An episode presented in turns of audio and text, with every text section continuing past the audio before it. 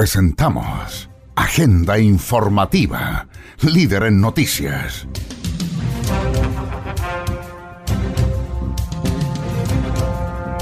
Aquí usted conocerá las principales informaciones ocurridas en las últimas horas en la región de Antofagasta.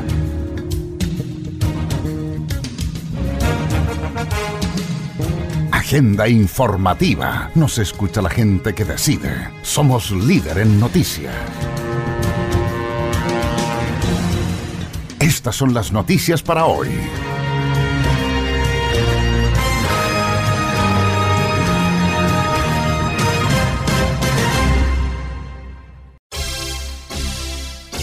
El único informativo regional. Estamos presentando Agenda Informativa nos escucha la gente que decide. Información. Hola, ¿cómo están? Placer enorme de saludarles y de acompañarles en esta edición 364 de Agenda Informativa, emisión 524. Aquí les vamos a detallar y contar las principales informaciones que han ocurrido durante las últimas 72 horas y que ha preparado el Departamento de Prensa Román Hernández de Radio Litoral de Mejillones 104.3 y su extensa red de radioemisoras. Agenda informativa. Líder en noticias. Soy José Barraza y los invito a conocer las informaciones para el día de hoy. ¿Cuáles son los signos y síntomas del coronavirus? En la mayoría de los casos se ha presentado fiebre sobre 38 grados, tos, dificultad para respirar. Si la enfermedad no se trata a tiempo, estos síntomas pueden agravarse. ¿Existe tratamiento para el nuevo coronavirus COVID-19? No existe en la actualidad tratamiento específico. El tratamiento es solo de apoyo y depende del estado clínico del paciente y está orientado a aliviar los síntomas. ¿Hay vacuna para el coronavirus? En este momento no se ha desarrollado una vacuna para este virus. Archie, somos lo que Chile escucha. Contigo en todas. Noticias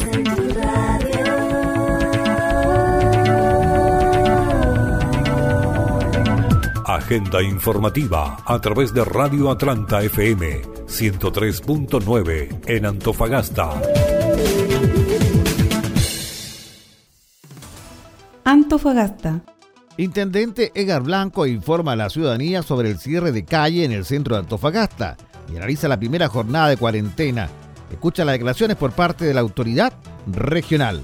Estamos tomando nuevas medidas, como ustedes ven, desde hoy día también está regiendo un cierre para vehículos particulares en las calles del centro de Antofagasta, que ha tenido un buen resultado, no solamente por menor movilidad de vehículos, sino que también vemos mucha menos gente, eh, estamos fiscalizando, estamos recorriendo el centro y vemos pocos locales abiertos, solamente los locales con eh, insumos esenciales, farmacias o, establecimientos de alimentación. Así que estamos contentos con esta partida de la cuarentena porque sabemos que es una medida dura, que es una medida difícil, pero la ciudadanía lo ha tomado de buena manera y esperamos que este comportamiento que estamos viendo hoy día en la mañana se mantenga en las otras comunas y durante los días que siga la cuarentena, ya que es fundamental el comportamiento de la población para evitar que el virus se traslade entre personas. Eh, los contagios se van a disminuir en la medida que las personas se, queden en sus casas, en la medida que las personas mantengan el distanciamiento social y también, por supuesto, usen los elementos de protección personal si es que tienen que hacer alguna actividad en particular.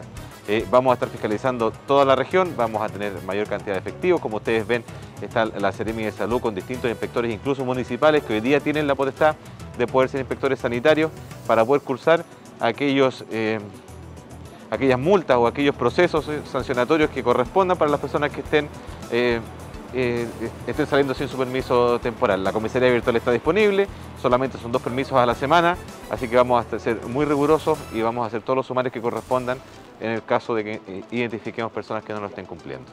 Respecto a otros puntos fiscalización sector norte, otros lugares, ¿cómo, Estamos, tenemos personal en, todos los eh, lugares de la comuna, tanto en Antofagasta como en, Mejillones y en Calama, por supuesto.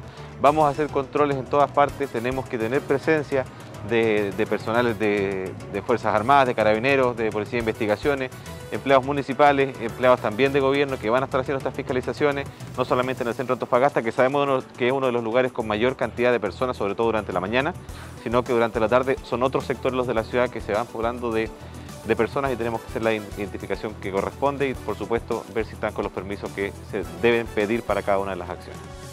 Quien también se refirió a este tema fue el jefe de la Defensa Nacional, general del aire José Miguel Aguirre. Estas fueron sus declaraciones.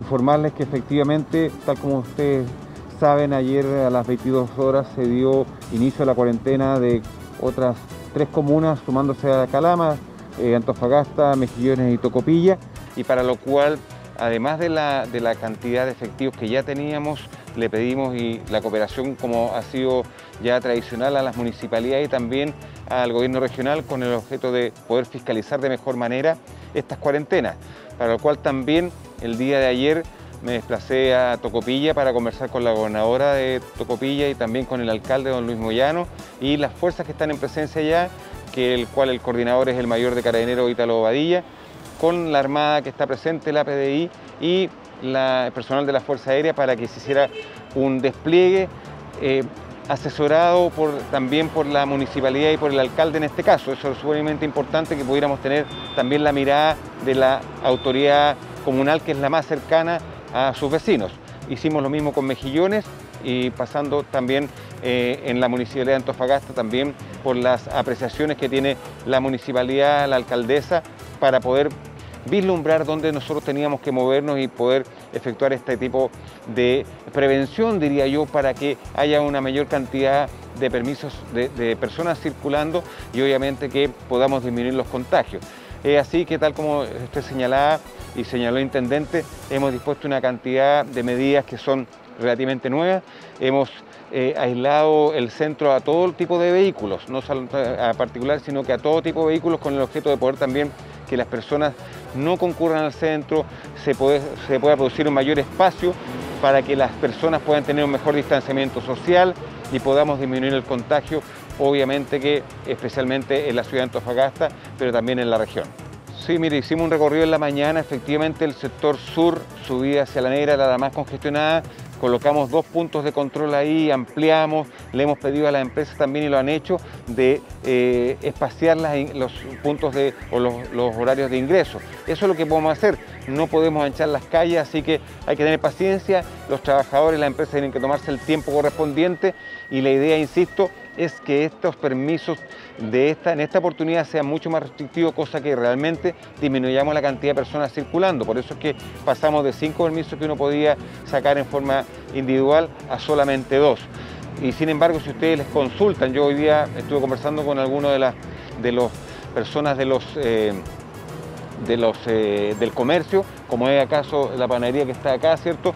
Están todos muy contentos porque piensan que y saben que estas son las medidas que tenemos que tomar para poder disminuir el contagio y obviamente que mejorar la salud de las personas y obviamente que salvar vidas. Mira, tal como les dije, eh, hemos considerado todas las miradas, especialmente las que nosotros vemos en las redes sociales, con ustedes también y también con la municipalidad y la municipalidad sin, sin, eh, Simplemente nos dijo dos o tres lugares en el sector norte que estamos ahí trabajando también y vamos a concurrir y también le pedimos a todos los vecinos que por favor, por favor nos informen si hay algún, porque no tenemos la cantidad ni de efectivos militares, ni policiales, ni de la municipalidad, ni del gobierno regional para estar en todos los lugares. Necesitamos el apoyo de los vecinos para, insisto, disminuir la cantidad de personas y ojalá esas personas que están eh, efectuando algún tipo de delito y algún tipo de infracción puedan ser, eh, puedan ser multadas.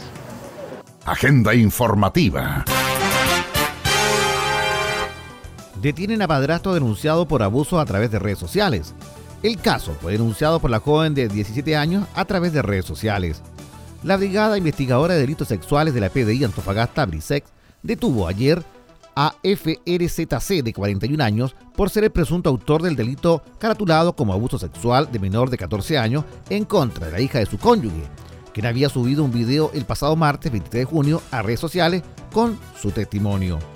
El video se hizo viral luego que la menor aclarara que ella no estaba desaparecida, sino que se había ido de la casa por los reiterados abusos de su padrastro. Según los datos recabados por el trabajo científico técnico llevado a cabo por los investigadores, se logró determinar que estos episodios de violencia sexual habrían ocurrido cuando la víctima tenía apenas 12 años. Las indagatorias se realizaron precisamente luego de tomar conocimiento del material audiovisual, ubicando primero a la madre de la víctima, a quien se le tomó la denuncia respecto al hecho relatado, y luego ubicando y entrevistando a FRZC, quien reconoció su autoría en el mencionado delito. Agenda informativa.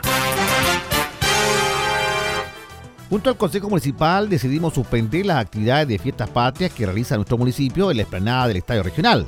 Queremos evitar aglomeraciones y resguardar la salud de los vecinos durante esta pandemia en Antofagasta. La chilenidad en este año la vamos a disfrutar protegiendo a quienes más queremos. Estas fueron las declaraciones por parte de la alcaldesa de Antofagasta, Karen Rojo. El día de ayer ya ratificamos en pleno con el Consejo Municipal una decisión que ya la estábamos avisorando en el mes de abril cuando realizamos este reajuste presupuestario. En este ajuste destinamos que los recursos, los fondos que iban a ser destinados para las fiestas patrias, se convertía 100% en ayuda social.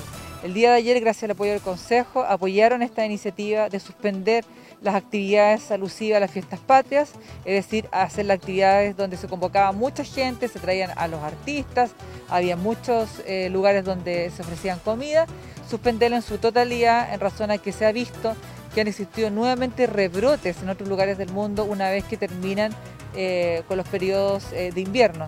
No queremos que nos suceda eso, queremos ser muy prudentes, ya tendremos la oportunidad de celebrar como corresponde las fiestas patrias, que es el día de nuestra nación. Haremos otra forma de poder celebrarlo de manera virtual. Haremos también el llamado a que sean muchos los actores que se sumen a esto, no solamente la Municipalidad de Antofagasta, sino que también el mundo privado, para que evite hoy día cualquier eh, llamado a la aglomeración, para que todos en conjunto podamos evitar que esta pandemia se siga propagando en la comuna de Antofagasta.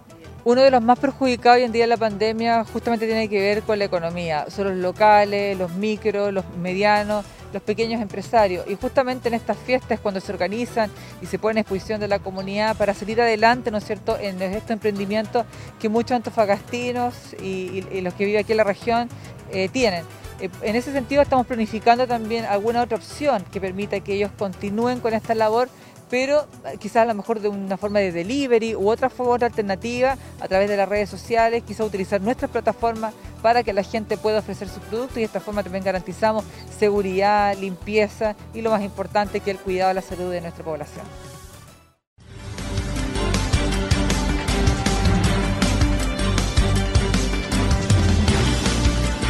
Agenda informativa el más completo resumen de noticias de la región minera de Chile. Somos Agenda Informativa.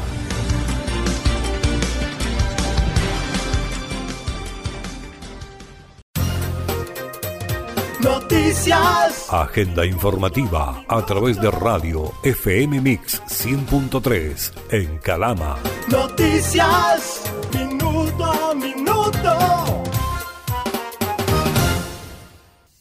Calama. Aprovechando permisos y credenciales de Cruz Roja, dos voluntarios se dedicaban al microtráfico de drogas en Calama.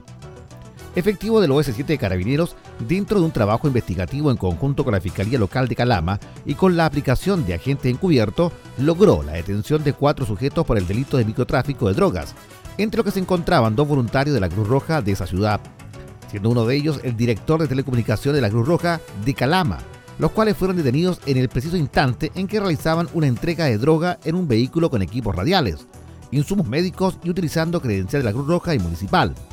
Estas credenciales de equipamiento le servían como fachada para poder desplazarse sin contratiempo por la ciudad, evitando los controles policiales durante la cuarentena total que vive la comuna.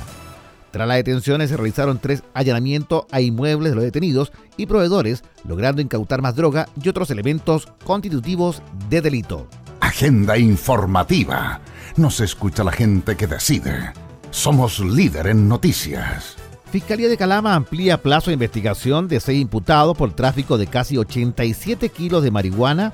El fiscal jefe Cristian Aliaga Yarza sostuvo que la audiencia de formalización se va a llevar a cabo este viernes 26 de junio. Tras instrucción de la Fiscalía, la PDI detuvo hoy a los imputados en el sector parque eólico. La Fiscalía Local de Calama informa que el Juzgado de Garantía de la ciudad autorizó la solicitud de ampliación de la detención hasta el viernes 26 de junio de cinco imputados de nacionalidad boliviana, quienes habrían sido presuntamente autores del delito de tráfico de 86.150 gramos de marihuana, casi 87 kilos, contenido en 87 paquetes tras instrucción de la Fiscalía, personal de la PDI detuvo a los seis imputados este miércoles 24 de junio alrededor de las 6.15 am en el sector Parque Eólico. Al respecto, el fiscal jefe de la ciudad, Cristian Alía Gallarza, indicó durante el procedimiento del arresto que los imputados se había producido un forcejeo con personal de la PDI, quedando uno de los imputados heridos y fallecido posteriormente en el hospital de Calama. Cabe señalar que una vez ocurridos los hechos, la Fiscalía procedió a abrir una carpeta investigativa sobre el fallecido e instruyó al personal de carabineros de la ciudad para que indaguen sobre el caso. Agenda informativa.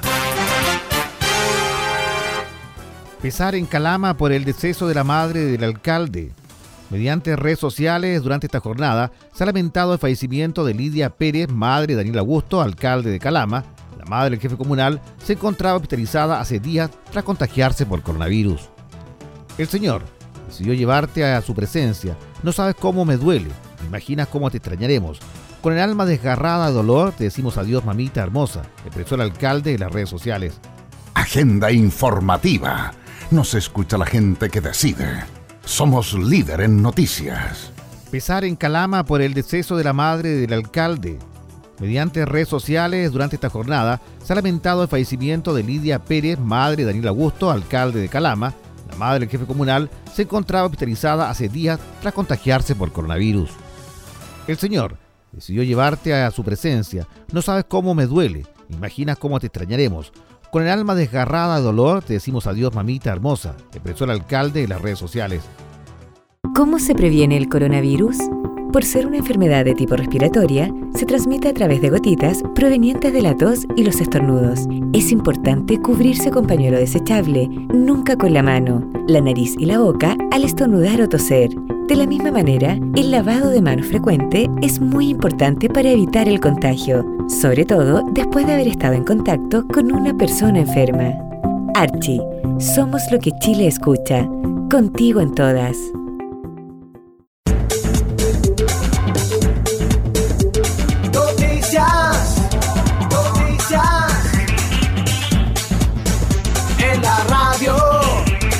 Agenda informativa a través de Radio FM por ti 98.7 en Tocopilla.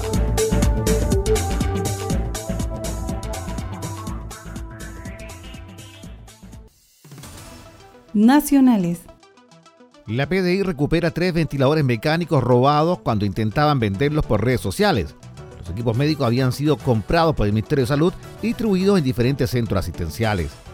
Detectives de la Brigada Investigadora de Robos Metropolitana, Virón, Oriente, recuperaron tres ventiladores mecánicos que fueron robados en el mes de junio desde una empresa de Providencia. Según informaron desde la PDI, se lograron ubicar los equipos médicos cuando un sujeto intentó comercializarlos a través de las redes sociales. Los ventiladores habían sido comprados por el Ministerio de Salud y fueron robados días antes que pudieran ser despachadas, hasta los centros de salud. Los hechos ocurrieron entre los días 12 y 15 de junio, cuando la empresa de venta de maquinaria médica sufrió el robo, del que se dieron cuenta el día lunes 15, cerca de las 8 de la mañana, momento en que se percataron que la reja perimetral se encontraba sin mecanismo de seguridad y la bodega del lugar tenía su cerradura forzada. En este contexto, luego de una investigación se logró detectar la venta de varios insumos médicos a través de Internet, dentro de los cuales destacaban tres ventiladores mecánicos marca Hamilton modelo S2, S1 y T1, avaluados en 60 millones de pesos, lo que fueron recuperados este martes. Por el hecho fue detenido un hombre de 22 años por la comercialización de los elementos, quedando apercibido por el delito de receptación. Agenda informativa. María Ojeda y apelación de AFP Cuprun ante la Corte Suprema. Esperamos ganar en esa instancia. Tras el fallo de la Corte de Apelación de Antofagasta que ordenó a la AFP Cuprun entregar el total de los fondos de pensiones de la profesora jubilada María Ojeda, la administradora finalmente apeló ante la Corte Suprema. La apelación presentada este martes 23 de junio afirma que la decisión adoptada por la Corte de Apelación de Antofagasta incurre en una serie de graves errores y también vicios jurídicos, los cuales solicitamos a través de esta presentación sean corregidos conforme a derecho. Consultada por el regionalista, la profesora María Angélica Ojeda, quien impulsó el recurso de protección para exigir sus ahorros provisionales, afirmó que como coordinadora nomás AFP esperaban que se diera esta posibilidad. Esperamos que nos permitan hacer alegatos en la Corte Suprema y esperamos también ganar en esa instancia. Este pequeño paso que dimos con el triunfo ante la Corte de Apelaciones abre la ventanilla para que mucha gente pueda salvar la situación económica que está viviendo en estos momentos, debido a la pandemia, por la pérdida de sus trabajos, porque ya no pueden salir a trabajar en el día a día en los trabajos informales, comentó. Agenda informativa. La diputada Catalina Pérez, en torno al anuncio del gobierno por el postnatal, indica que el gobierno lleva tres meses dilatando esta iniciativa urgente. Hoy plantea una solución insuficiente. No tenemos ningún problema en complementar los proyectos si es posible, pero eso tiene que ser ahora. No vamos a permitir que el Ejecutivo desconozca una medida que tiene apoyo transversal y en su lugar proponga una iniciativa que sigue precarizando a las y los trabajadores, exigiéndole que costen estos la crisis con sus propios ahorros. No daremos pie atrás y esperamos que la Comisión Mixta responda a las necesidades de las madres y padres del país y no esta rabieta y obstinación del gobierno con mantener un proyecto que de verdad no sirve. El gobierno lleva meses dilatando esta iniciativa urgente y hoy plantea una solución que es completamente insuficiente. No tenemos ningún problema en complementar los proyectos si es posible, pero eso tiene que ser ahora ya. No vamos a permitir que el Ejecutivo desconozca una medida que tiene apoyo transversal y en su lugar proponga una iniciativa que sigue precarizando a las trabajadoras y trabajadoras, exigiéndole que costeen con sus propios ahorros esta crisis. No vamos a dar pie atrás y esperamos que la Comisión Mixta responda a las necesidades de las mujeres y padres de este país y no a esta rabieta y obstinación del gobierno. Estamos presentando Agenda Informativa, el más completo resumen noticioso del día. Cadena de noticias. Noticias en tu radio. Agenda Informativa a través de Radio Litoral, FM 104.3 en Mejillones. Mejillones. El día de hoy en la comuna de Mejillones se firmó un convenio de colaboración que va a permitir explorar y realizar alternativas para mejorar el tratamiento y también reutilización de las aguas servidas en la comuna de Mejillones. Para el efecto participó el alcalde de la comuna y el gobierno regional. Y la verdad es que después de transcurrido ese año eh, ha habido un trabajo intenso por parte de los equipos técnicos del gobierno regional.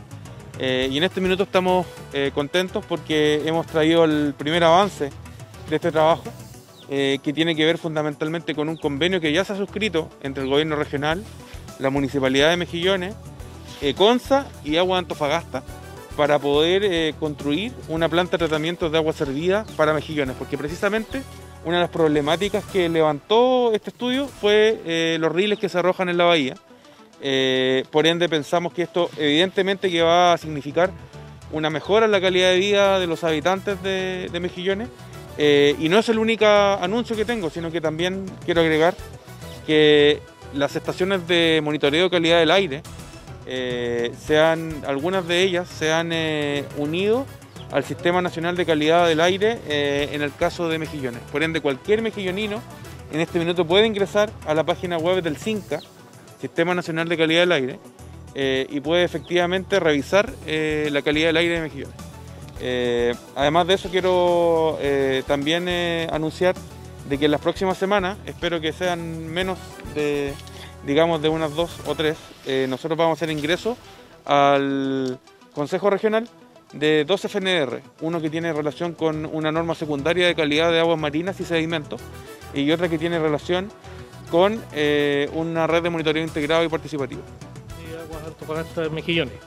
Bueno, la, actividad consiste en, eh, en la firma de un convenio, ¿verdad?, donde Aguas Antofagasta, en su constante compromiso con la, con la comuna y sobre todo Mejillones, bueno, con todas las comunas que tenemos presencia, pero en este caso Mejillones, eh, nos estamos haciendo, un compromiso, eh, una firma de un convenio donde vamos a hacer una, eh, estudiar la factibilidad técnico-económica en el fondo de la instalación de, de una planta secundaria o terciaria.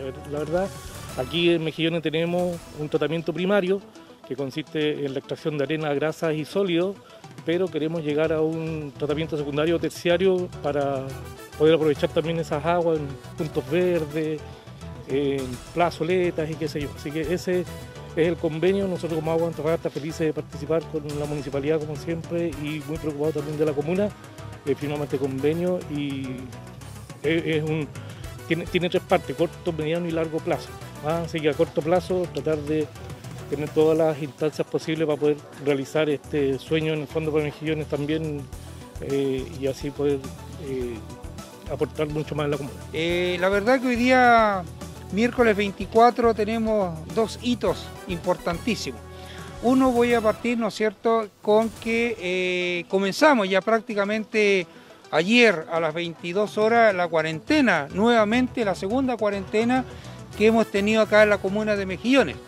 Y ustedes pueden ver que la gente ha hecho caso, ¿no es cierto? Es muy pocas las personas que están deambulando en forma normal, llamémoslo así, por nuestra ciudad. Por lo tanto, eso es importante. ¿Por qué es importante? Porque han hecho caso. De la misma forma cuando fuimos evaluados la primera vez, ¿no es cierto? Fuimos muy bien evaluados, pero producto de otras cosas externas o personas o actividades externas, desgraciadamente, ¿no es cierto?, nos complicaron. Y ahora, ¿qué nos convoca acá? Que justamente, ¿no cierto?, estamos eh, firmando, entregando a la comunidad un convenio de colaboración entre el gobierno regional, ¿no es cierto?, y Agua de Antofagasta. En este caso, ¿no cierto?, debemos agradecer a nuestro intendente, ¿verdad?, por este convenio y obviamente que a la Seremía de Medio Ambiente, que está liderada por Rafael Castro, ¿no es cierto?, que ha estado en varias oportunidades en este tema de, trabajar, de, ponerse al frente, ¿verdad?, con las entidades, eh, digamos, no gubernamentales, con las entidades, ¿no es cierto?, medioambientales de acá de la comuna, donde hemos estado trabajando, hemos estado pidiendo, hemos estado exigiendo que, ¿no es cierto?, se hagan mejoras acá. ¿Cuánto dura el periodo de incubación del COVID-19? El periodo de incubación es el tiempo que transcurre entre la infección por el virus y la aparición de los síntomas de la enfermedad. La mayoría de las estimaciones respecto al periodo de incubación de COVID-19 oscilan entre 1 y 14 días y en general se sitúan en torno a 5 días. Archie, somos lo que Chile escucha. Contigo en todas. Agenda informativa a través de Radio Nueva Coya, FM 92.5 en María Elena.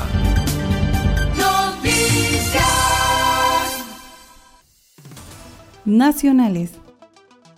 Diputada Hernando valoró permisos especiales para personas que realizan ollas comunes. Parlamentaria de la región de Antofagasta presentó proyecto de resolución en el que señala que la instancia solidaria es por hoy principal fuente de alimentación de miles de personas vulnerables. La diputada Marcela Hernando valoró que el gobierno regional implementara permisos especiales para las personas que están realizando trabajo solidario y voluntario a través de las ollas comunes. La doctora Hernando señaló que habló personalmente con el intendente Edgar Blanco para permitir a voluntarios, dirigentes vecinal y deportivos poder seguir desarrollando esta importante labor solidaria. Para ello, la congresista presentó un proyecto de resolución para que justamente sea el ministro del Interior el que pueda estandarizar la medida a nivel nacional. Para la congresista de la región de Antofagasta, habiendo un instructivo por parte de la Subsecretaría de Prevención del Delito a propósito de cómo deben ser extendidas estos en la comuna, habiendo expresiones en otras regiones como la de Valparaíso o O'Higgins a propósito de permisos extendidos por los Ceremis de Salud. A los Ceremis de Desarrollo Social se va a necesitar también que estas personas puedan seguir movilizándose a pesar que entremos en cuarentena. Habiendo un instructivo por parte de la subsecretaria de Prevención del Delito a propósito de cómo tienen que ser extendidos estos a nivel de las comunas y habiendo experiencias en otras regiones como la quinta región y como la sexta región a propósito de permisos extendidos por los Ceremis de Salud o los Ceremis de Desarrollo Social, se necesita que esta gente pueda seguir movilizándose a pesar de que entremos en cuarentena a partir de hoy día. Eso es importante para una cantidad importante de familias que hoy día están dependiendo lamentablemente en su alimentación de estas ollas comunes. Agenda informativa. La alcaldesa Karen Rojo junto al secretario general ejecutivo de la Corporación Municipal de Desarrollo Social, Arturo Molina, recepcionaron las obras de mejoramiento y ampliación de la farmacia del Cefán Norte inversión de más de 22 millones de pesos que apuntan a mejorar la gestión, tiempo de respuesta a usuario y servicio de este botiquín, especialmente en el contexto de pandemia del COVID-19. Estas fueron las declaraciones por parte de la primera autoridad comunal. Decidimos mejorar esta infraestructura para darle mejor calidad de la atención hacia nuestros vecinos. Como esta farmacia que se acaba de ampliar, una bodega que se ha construido para guardar todos los medicamentos que han llegado. Darle las gracias a la señora Karen Rojo por darnos la posibilidad de esta mejora en el botiquín. La bodega ya está bien eh, complementada en lo que necesitamos, sí, ya de tanto insumo como medicamentos. Hemos eh, elaborado algunas estrategias como son la entrega de medicamentos en domicilio para nuestros eh, usuarios. Y acá en la forma interna mucho más rápido, mucho más ágil, hay mucho más espacio. Y así como estamos trabajando en este CEFAN, lo estamos haciendo en cada uno de los CEFAN de la, de la comuna de Antofagasta para entregar al usuario cada día una mejor atención. Le vamos a entregar no solamente los medicamentos, sino que los alimentos incluso que le corresponden retirar.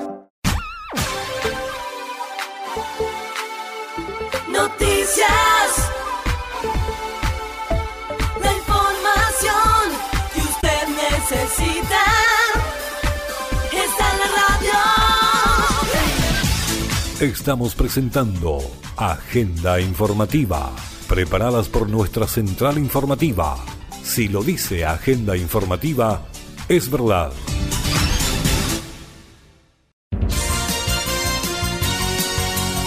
Agenda informativa a través de Radio Definición FM 98.3 en Tal Tal.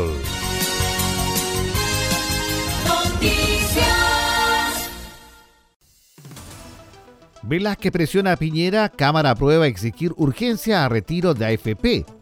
Una intensa jornada tuvieron los diputados en la discusión legislativa de hoy, labores entre las que trataron una resolución para exigir al presidente Piñera que patrocine y pusiera urgencia al proyecto de ley para el retiro de fondos de la AFP por parte de los cotizantes que presentó el diputado por Antofagasta Esteban Velázquez.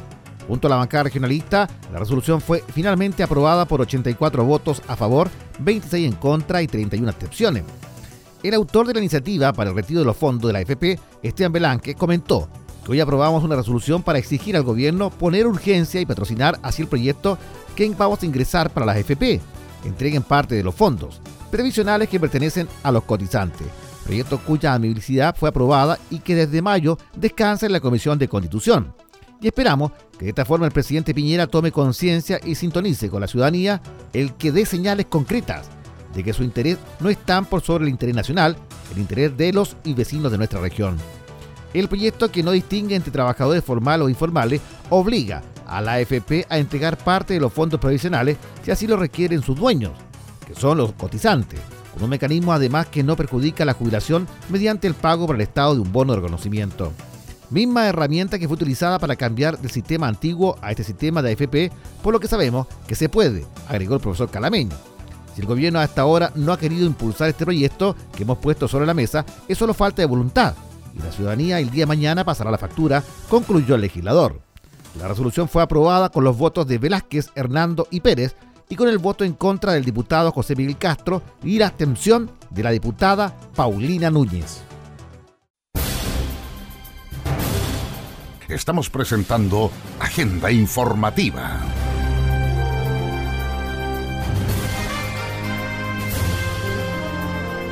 Una persona informada puede opinar y en Agenda Informativa le entregamos las noticias veraz y objetivamente.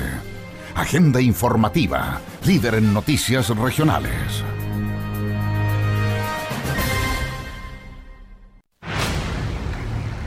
Agenda informativa.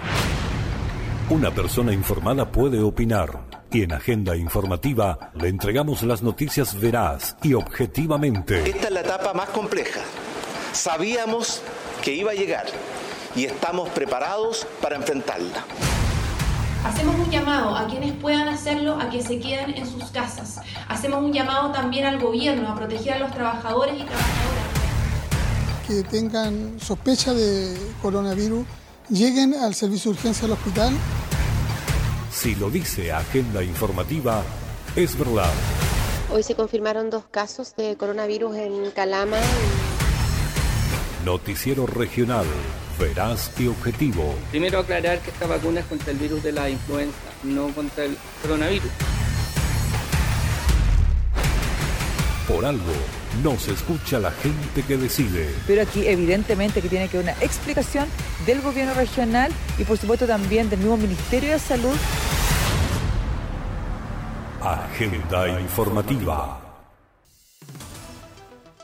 13 nuevas personas fallecidas por coronavirus en la región de Antofagasta fueron informados en las últimas 24 horas. Asimismo, el número de contagios acumulados suma 7.227. El reporte regional coronavirus. Antofagasta, 2.980 contagiados. Calama, 3.261.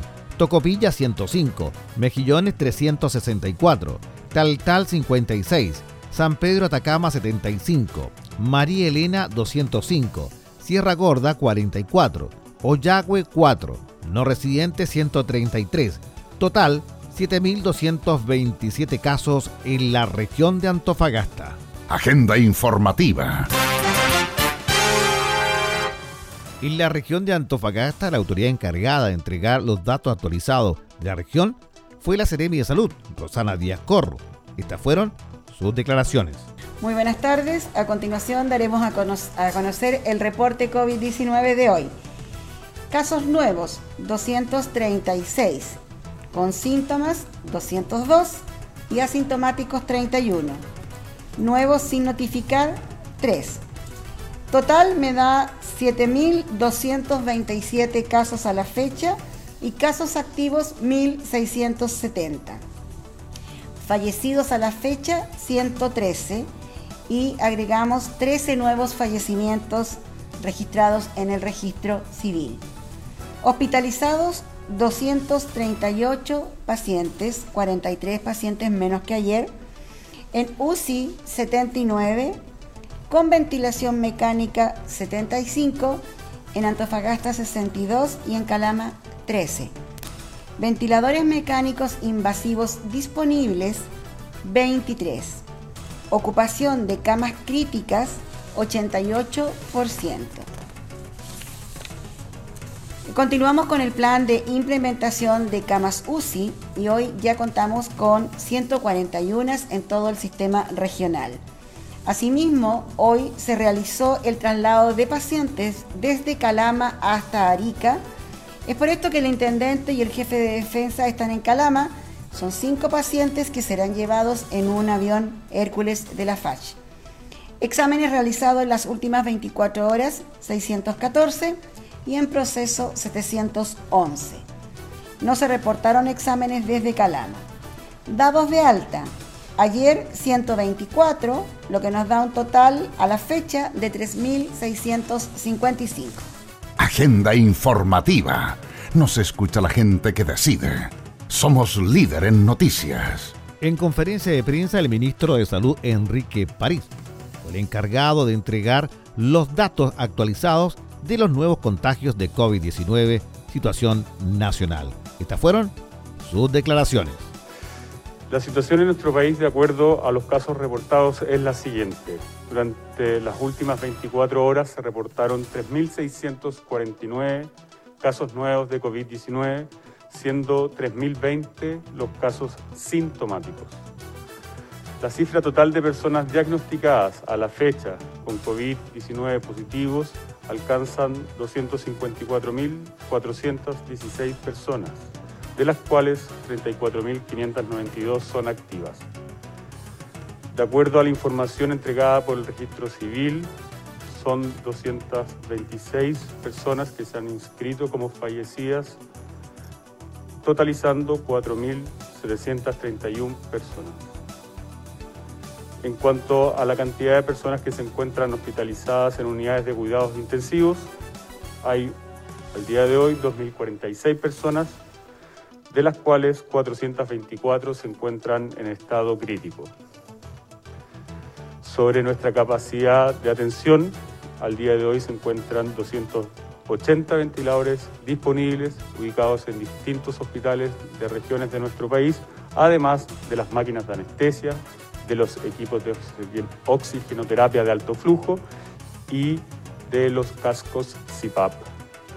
En cuanto a la red de laboratorios, hoy día superamos el millón de test por PCR realizados en más de en 100 laboratorios de nuestro país, totalizando 1.007.635. De estos, 12.575 se realizaron las últimas 24 horas quiero aprovechar esta oportunidad de agradecer a, a, los tecnólogos médicos, a los químicos, a los bioquímicos que trabajan durante 24 horas del día para poder procesar esta gran cantidad de exámenes por PCR que se están realizando. En un comienzo nos habíamos puesto como meta llegar a los 14.000 exámenes diarios. Bueno, eso lo hemos superado. Hoy día nuestra capacidad máxima llega a los 23.000 exámenes diarios que podemos realizar por PCR. Y aquí también aprovechando quiero detenerme en hacer un llamado a la ciudadanía. Lo hemos repetido en otras ocasiones. Nosotros necesitamos que las personas apenas presenten los síntomas se acerquen a los establecimientos de salud. Es muy importante esto porque el periodo de contagio va desde dos días antes del inicio de los síntomas y si las personas hoy día se están demorando tres, cuatro días desde que comienzan los síntomas hasta que se realiza el examen por PCR, en total pueden llegar hasta ser seis días que las personas están en contacto con otras y la podrían llegar a contagiar.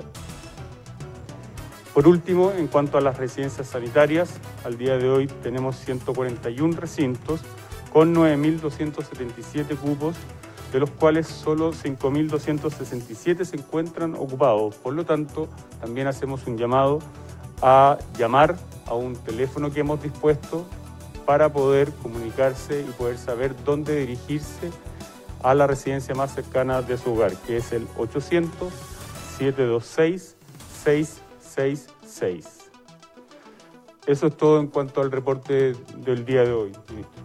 Muchas gracias, subsecretario Zúñiga. Le doy la palabra a la subsecretaria Martorell para que amplíe y explique eh, en detalle el tema de las medidas de restricción, las cuarentenas que llevaremos a cabo a partir de este viernes. Bien, tal como usted señala, y muchas gracias, ministro.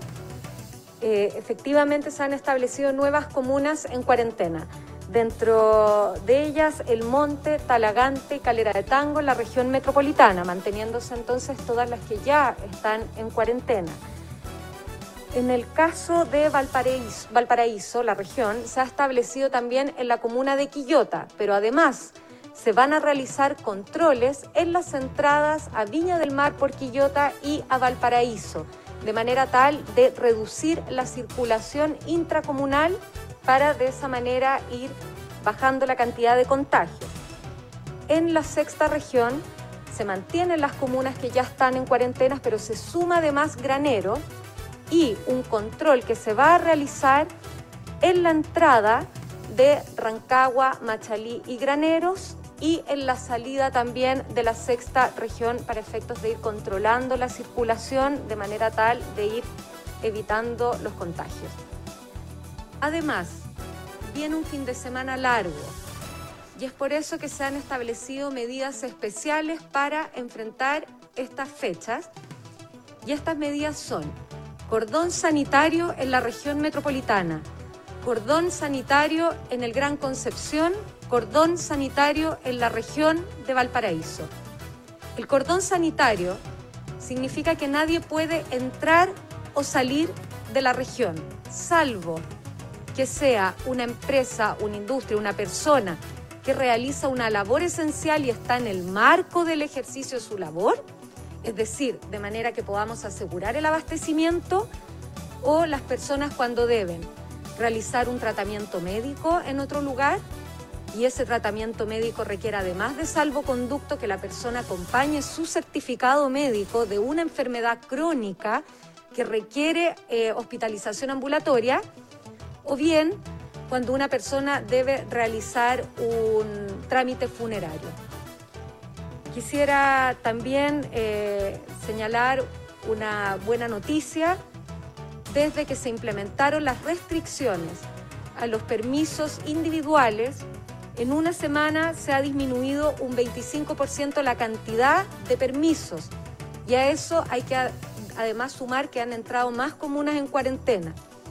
Y en los últimos cuatro días la disminución ha sido de un 40%, lo que es una buena noticia y esperamos que pueda reflejarse en el desplazamiento de las personas.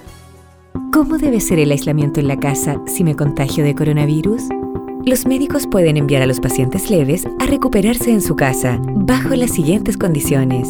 El contagiado debe dormir en una pieza solo. Si no se puede, que tenga al menos un metro de distancia con otros. La habitación debe tener ventilación. Moverse lo menos posible por la casa.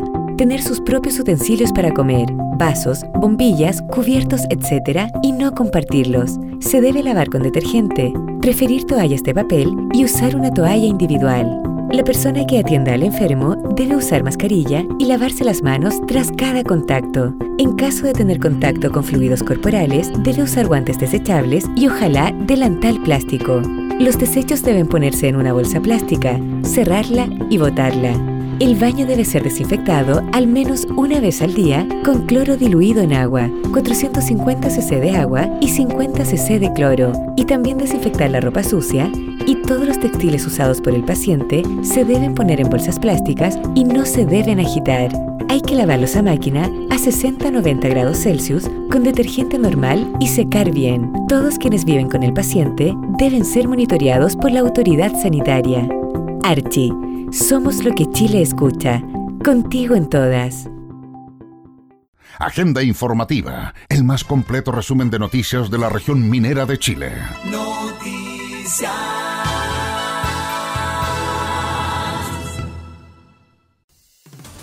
Entrevista del día. En la entrevista del día escuchamos a Janet Vega, la ex secretaria de Salud y actual consejera de la Organización Mundial de la Salud. Los escolares no volverán a clase este año y estaremos en modo pandemia hasta fines del próximo. Esas fueron parte de sus declaraciones. Janet, ¿cómo fue eso? ¿Cuál fue la información que ustedes manejaron en ese minuto para sacar una advertencia de ese talante, de esa magnitud, antes que el mundo se hubiese envuelto en esto que parece una pesadilla del cual no despertar? Bueno, nosotros, la verdad es que la Organización Mundial de la Salud en conjunto con el Banco Mundial, eh, probablemente con intereses un poco distintos, eh, hicieron un equipo de trabajo para mirar cuáles eran como las amenazas más globales que existían, eh, tanto a la salud como a la seguridad.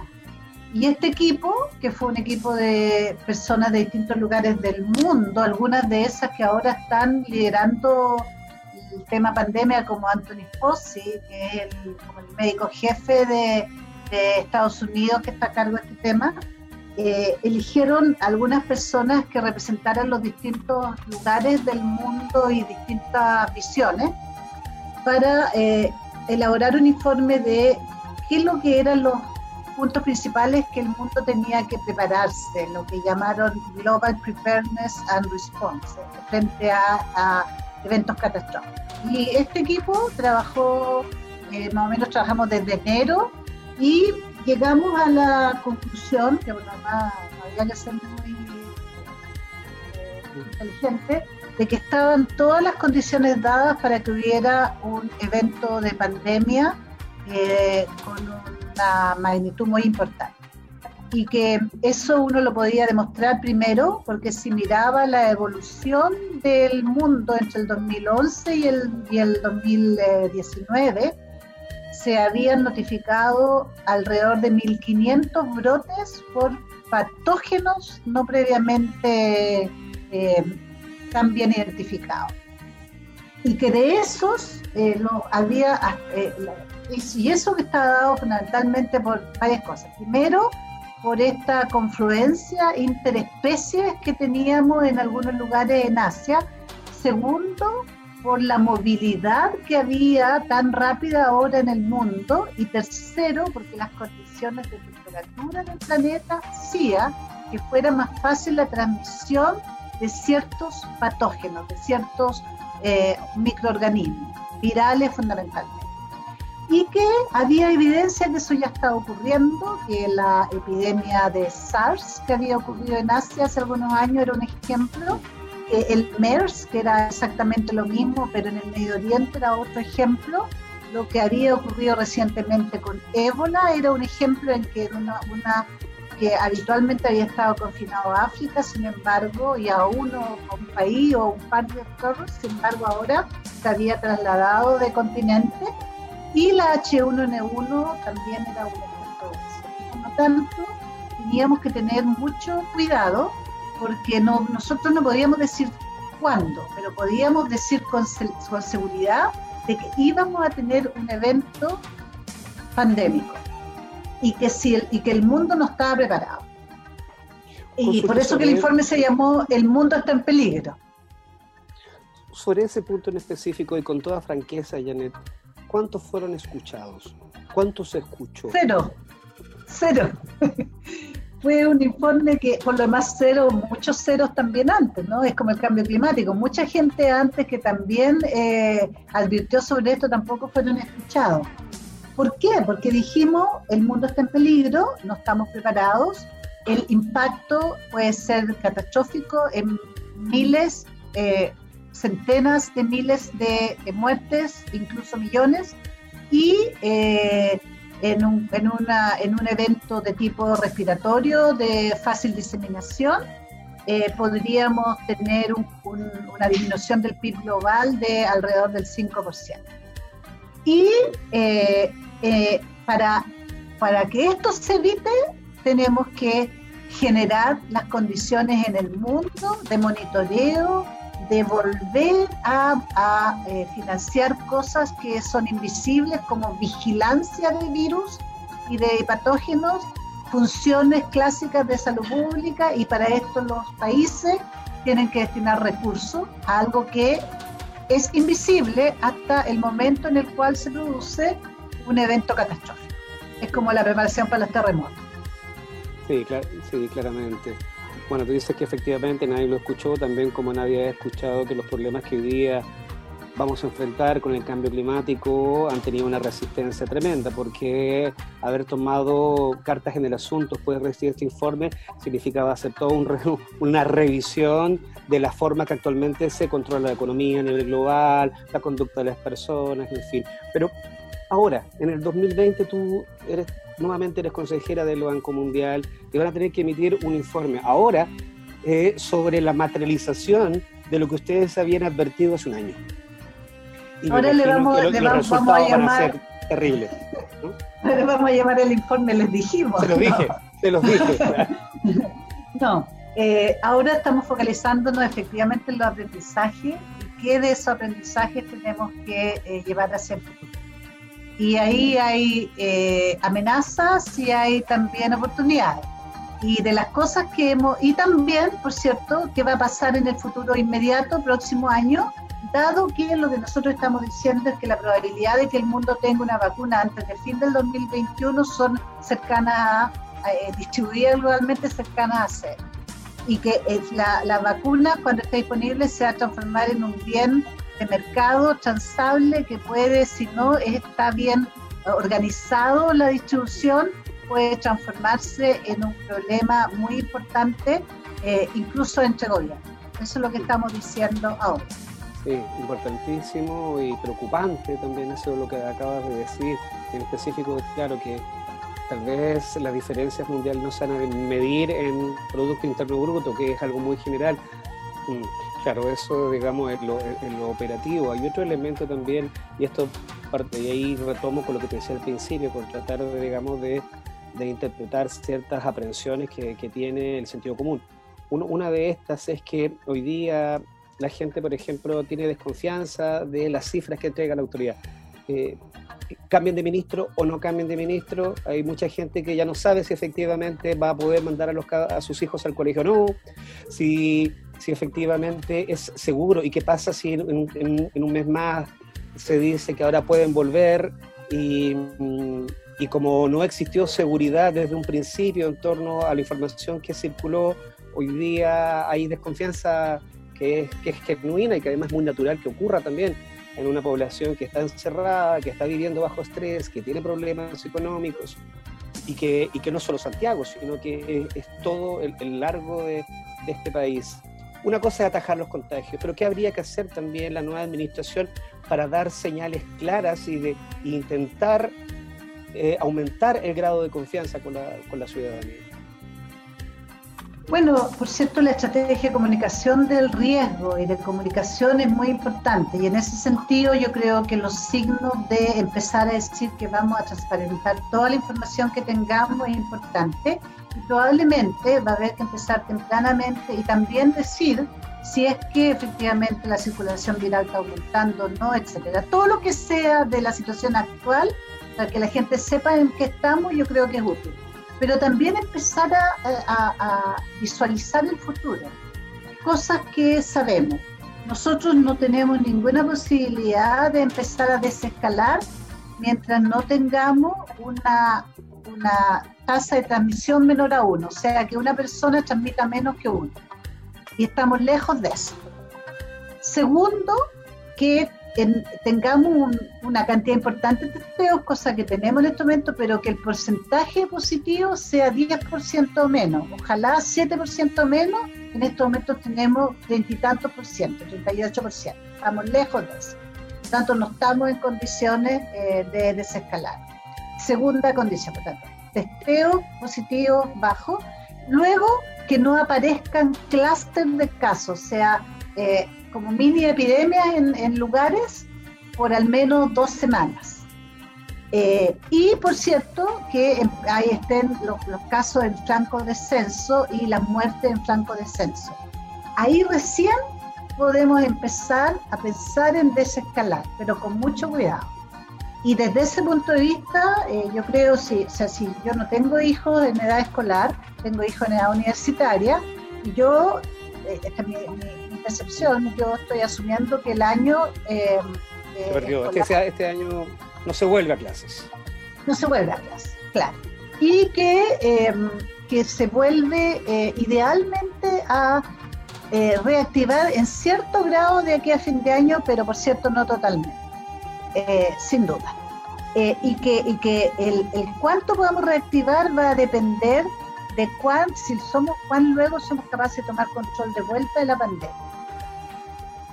Usted se informa primero y verazmente a través de Agenda Informativa, emisión central. Con la mejor información.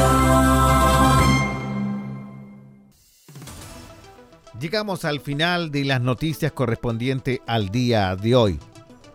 Tocopilla, Calama, Antofagasta, Mejillones que están en cuarentena. A seguir desplegando todo lo que sea posible para poder cumplir con esta medida de confinamiento. El trabajo de cada uno de ustedes depende mucho salvar muchas vidas. Agenda informativa. Nos escucha la gente que decide.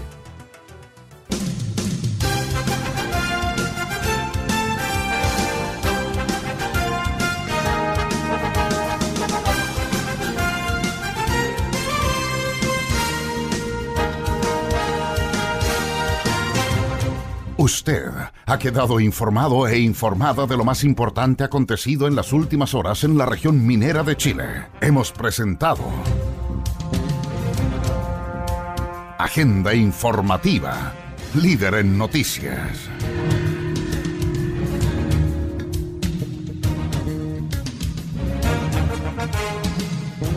El más completo resumen noticioso del día. Recuerde, en cualquier momento le entregamos las noticias de último minuto con una de nuestras unidades móviles o alguno de nuestros corresponsales en la región. Fue Agenda Informativa. Nos escucha la gente que decide.